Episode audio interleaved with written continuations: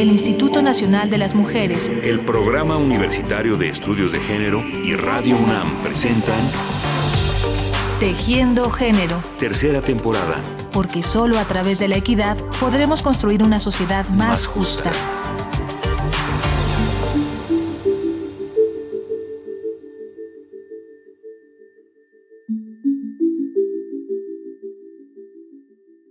¿Qué nos viene a la mente cuando hablamos de la paz?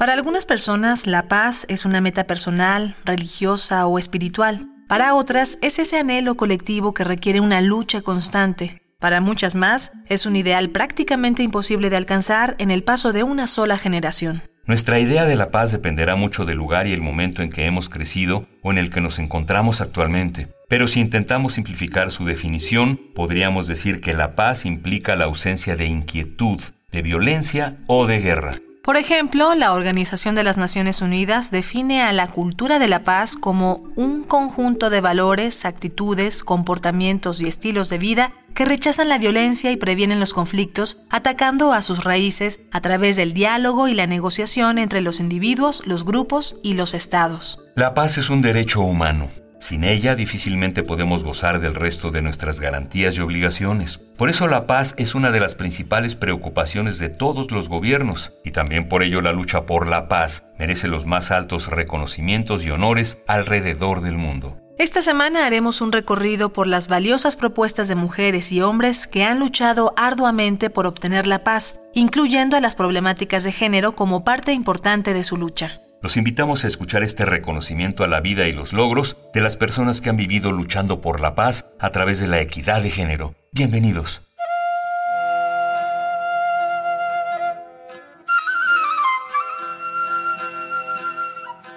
Cuando cierro los ojos veo mi cuarto.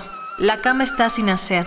La mullida manta está arrugada a un lado porque llego tarde a un examen y me he levantado a toda prisa. En la mesa está abierta mi agenda escolar en la página que lleva la fecha del 9 de octubre de 2012. Y el uniforme, el shalwar blanco y el camisa azul, está colgado en una percha en la pared, esperándome.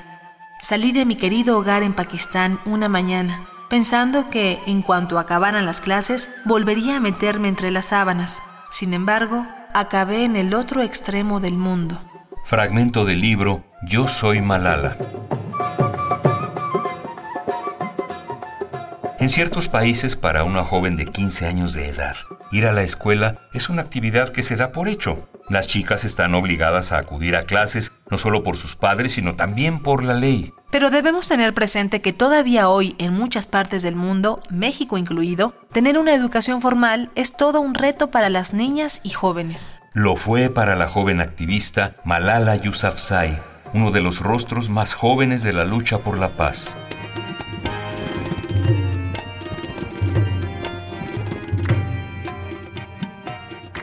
Hija de Torpecay y Siaudin Yousafzai, Malala nació en Mingora, una localidad al norte de Pakistán, el 12 de julio de 1997. Desde su nacimiento, Malala y su padre, el educador Siaudin Yousafzai, formaron un equipo inusual para un país que valora en menor medida el nacimiento de una niña que el de un niño. Siaudin, un activista y educador que trabaja como director de una escuela para niñas, cuenta que poco después del nacimiento de Malala, uno de sus familiares llevó a casa el árbol genealógico de la familia Yousafzai, un linaje que se remonta 300 años atrás. Siaudin notó enseguida que en el registro de su familia no había ni una sola mujer. Cuenta que entonces, en contra de las reglas, se atrevió a dibujar la línea que salía de su nombre y al final de ella escribió el nombre de su hija, Malala el mismo nombre de una mujer pakistaní que él admiraba porque luchó arduamente por la libertad, Malalai de Maiwand. La pequeña Malala fue educada sin los límites que se imponen a las niñas que crecen dentro de esta tradición.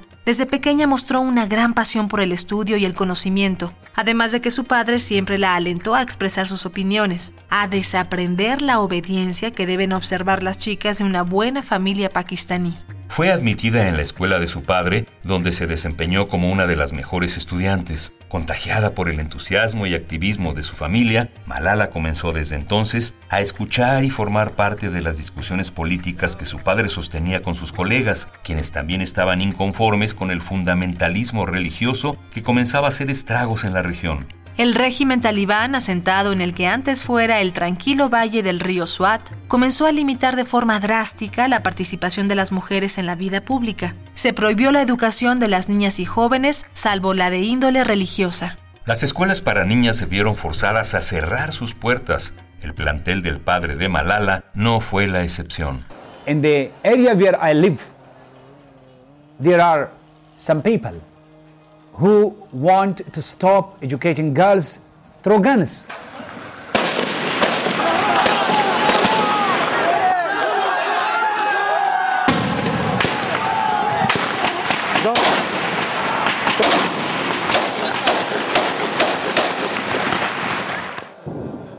I want to get my education and I want to become become a doctor. Sin embargo, muchas de ellas comenzaron a acudir a escondidas, incluso sin que su familia se enterara. El costo de ser descubiertas era alto. Podían recibir amenazas, golpes, azotes e incluso podían ser asesinadas. Malala tenía 12 años cuando apareció en el documental Pérdida de clases, la muerte de la educación de la mujer, dirigido por Adam Elik e Irfan Asharaf, periodistas del New York Times. En él, Malala y su familia muestran al mundo el miedo y la incertidumbre generada por esta y otras prohibiciones del régimen talibán. Pero ahí no solo quedaron registrados los daños que sufrió la región a causa de la violencia, ni el hogar de la familia. También fueron evidentes el compromiso activista de Siaudin y Malala, que a pesar de tener solo 12 años, mostraba una fuerte convicción política y una gran determinación para cambiar la situación de las chicas como ella.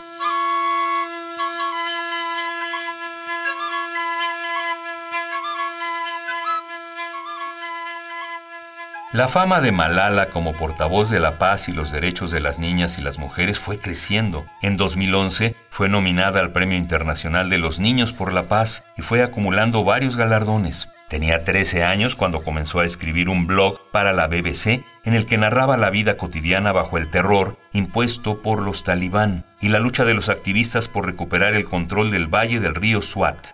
Esta lucha y sobre todo Malala adquirieron atención internacional. Aunque algunos pensaban que la joven era prácticamente obligada por su padre a participar activamente en la política y a convertirse en portavoz de la causa por la educación, Malala siempre se mostró segura, apasionada y convencida de sus propios argumentos. Aún así, nadie pensó que ella podría estar en riesgo. Si acaso temían por la vida de su padre y el resto de los activistas, varones adultos que se oponían pública y activamente al régimen. Era un día como muchos otros. Yo tenía 15 años. Estaba en noveno curso y la noche anterior me había quedado demasiado tiempo levantada, estudiando para un examen. Con el té me tomé a toda prisa un trozo de huevo frito y chapati. Me apresuré a marcharme, dejando el desayuno a medio acabar en la mesa. Bajé corriendo por el sendero justo a tiempo para ver el autobús lleno de niñas de camino al colegio. Aquel martes por la mañana subí de un salto y nunca volví la vista hacia nuestra casa.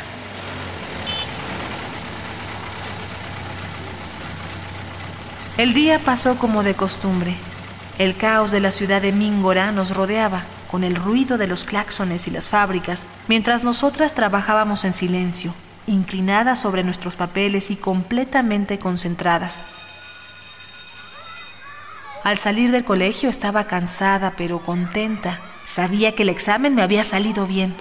Bajamos las escaleras corriendo. Como siempre, mi amiga Moniva y las demás niñas se cubrieron la cabeza y la cara antes de salir del recinto y subir a la furgoneta blanca, el autobús de nuestro colegio. De pronto, dos jóvenes con vestimenta blanca se plantaron delante del autobús. ¿Es este el autobús del colegio Cushal? preguntó uno de ellos. El otro joven saltó y se asomó a la parte de atrás donde todas íbamos sentadas. ¿Quién es Malala? preguntó. Nadie dijo nada pero varias niñas miraron en mi dirección. Levantó el brazo y apuntó hacia mí. Algunas niñas gritaron y yo apreté la mano de Moniva.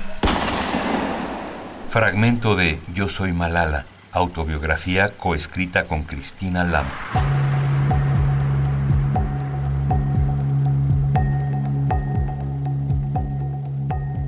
Malala recibió varios disparos en la cabeza y en el cuello, dejándola inconsciente. Enseguida fue trasladada a un hospital donde tuvieron que intervenirla. Algunas de las niñas que viajaban en el autobús también resultaron heridas. Muchísimas personas protestaron no solo en las cercanías del colegio, sino en Pakistán y alrededor del mundo. Cuando se supo que Malala había sobrevivido al ataque, la organización terrorista TTP, asociada al movimiento talibán, no se dio por satisfecha y amenazó con atentar contra la vida de Malala hasta lograr su cometido. Poco a poco la joven activista fue recuperándose del atentado que casi acaba con su vida. Vinieron múltiples operaciones para devolverle la movilidad a su rostro y la audición a su oído. Su familia se trasladó a Inglaterra, pero ahora viaja por todo el mundo para hablar a favor de los derechos de las mujeres, del derecho a la educación de las niñas y los niños y de la necesidad de establecer un diálogo con los perpetradores de la violencia y la represión para alcanzar la paz. En varias ocasiones ha pensado en la respuesta que le habría dado al hombre que preguntó, ¿quién es Malala? Y luego le disparó. Le diría, yo soy Malala y lucho por la educación de las niñas y también por la tuya y la de tus hijos e hijas. Malala pasó su cumpleaños número 16 en los cuarteles de las Naciones Unidas, dando un discurso que dio la vuelta al mundo.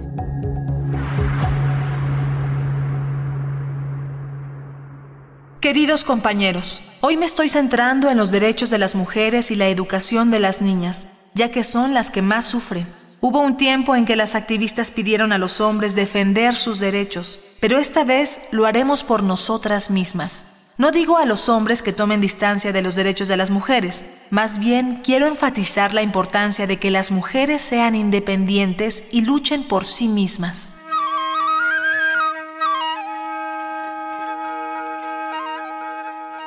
Malala no ha detenido su lucha. En 2014 le fue concedido el Premio Nobel de la Paz ocasión en la que después de la intromisión de un joven mexicano en la ceremonia, también aprovechó para demostrar su apoyo a la situación de los jóvenes estudiantes en México.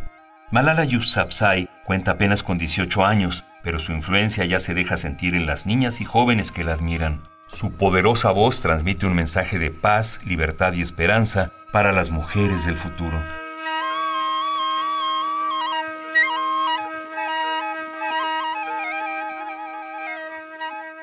El sabio refrán, la pluma es más poderosa que la espada, es verdad. Los extremistas tienen miedo de los libros y las plumas. El poder de la educación les da miedo. Tienen miedo de las mujeres. El poder de la voz de las mujeres les da miedo.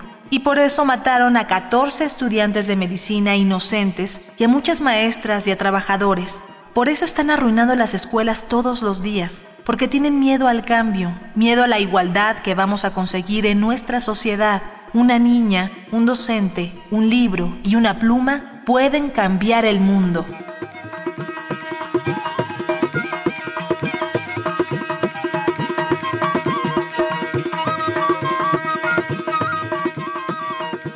Muchas gracias por escucharnos. Esperamos que mañana nos acompañen nuevamente para saber más de quienes viven luchando por la paz a través de la equidad de género.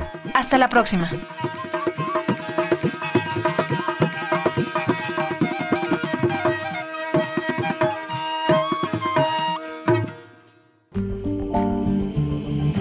El Instituto Nacional de las Mujeres, el Programa Universitario de Estudios de Género y Radio UNAM presentaron Tejiendo Género. Tercera temporada.